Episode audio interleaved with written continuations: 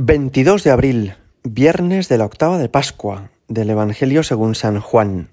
En aquel tiempo Jesús se apareció otra vez a los discípulos junto al lago de Tiberíades, y se apareció de esta manera. Estaban juntos Simón Pedro, Tomás apodado el mellizo, Natanael el de Cana de Galilea, los Cebedeos y otros dos discípulos suyos. Simón Pedro les dice, Me voy a pescar. Ellos contestan, Vamos también nosotros contigo. Salieron y se embarcaron, y aquella noche no cogieron nada. Estaba ya amaneciendo cuando Jesús se presentó en la orilla, pero los discípulos no sabían que era Jesús.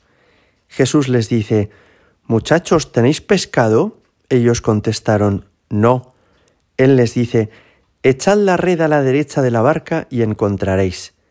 La echaron y no podían sacarla por la multitud de peces, y aquel discípulo a quien Jesús amaba le dice a Pedro, es el Señor. Al oír que era el Señor, Simón Pedro, que estaba desnudo, se ató la túnica y se echó al agua.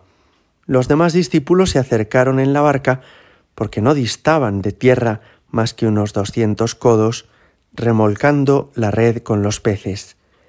Al saltar a tierra, ven unas brasas con un pescado puesto encima y pan. Jesús les dice, Traed de los peces que acabáis de coger.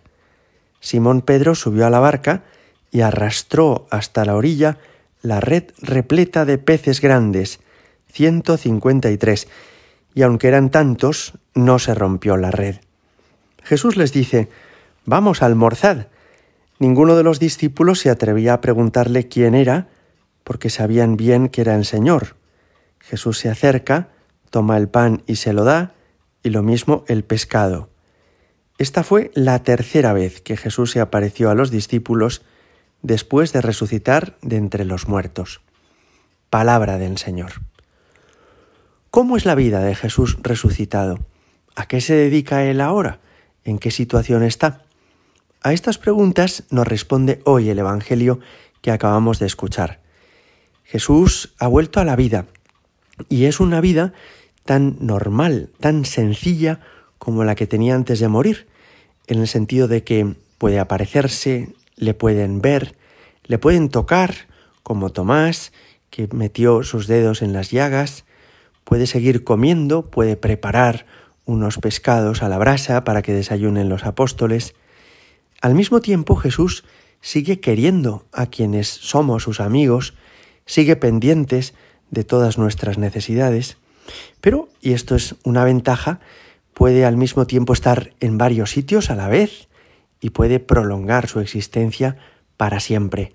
No se murió después de otros años, ni tampoco se vio limitado a tener que seguir en Palestina. Ahora ya está en el mundo entero y vivirá aquí para siempre.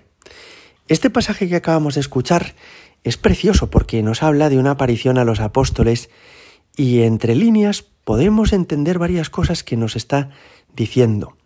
En primer lugar, dice que los apóstoles volvieron a Galilea, que está en el norte de Palestina, porque se lo había dicho Jesús así. Le había dicho a Magdalena que les dijera, diles que vayan a Galilea, allí me verán.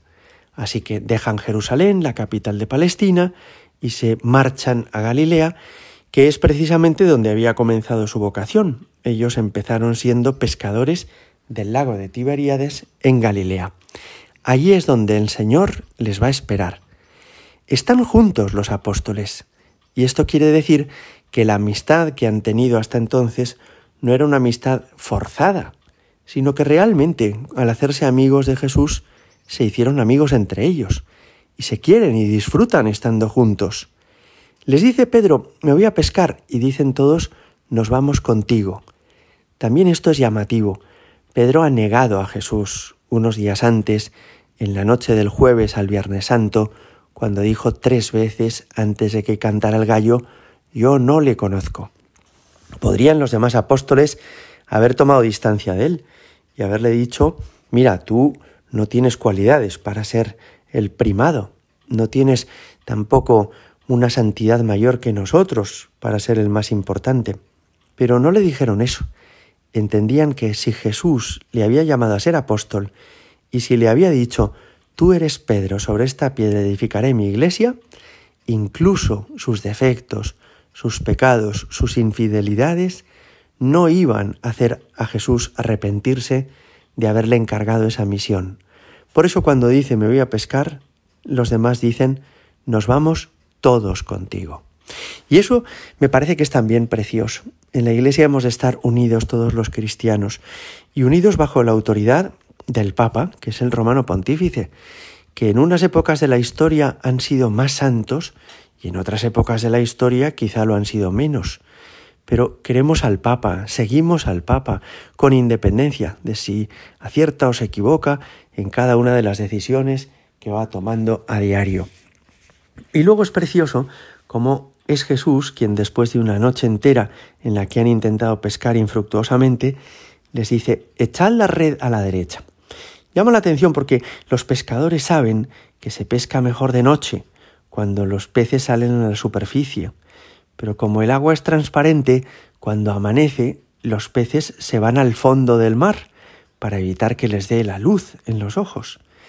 Pues fijaos qué curioso, cuando ya está amaneciendo, cuando normalmente los peces se van al fondo, cuando ya se hace difícil pescar, es cuando Jesús les dice, echad la red a la derecha, y estaba tan llena la red que casi no podían arrastrarla. Con esto Jesús nos ayuda a entender que tenemos que esforzarnos, como los apóstoles esforzaron aquella noche en intentar pescar, pero que el resultado de nuestros esfuerzos a veces no será el que esperamos, y en cambio Dios hará que sea muy fecundo y muy provechoso nuestro trabajo cuando menos sospechamos. Tú haz todo como si dependiera de ti, sabiendo que finalmente todo depende de Dios y que Él te ayudará, incluso cuando menos lo esperes. Gloria al Padre y al Hijo y al Espíritu Santo, como era en el principio, ahora y siempre y por los siglos de los siglos. Amén.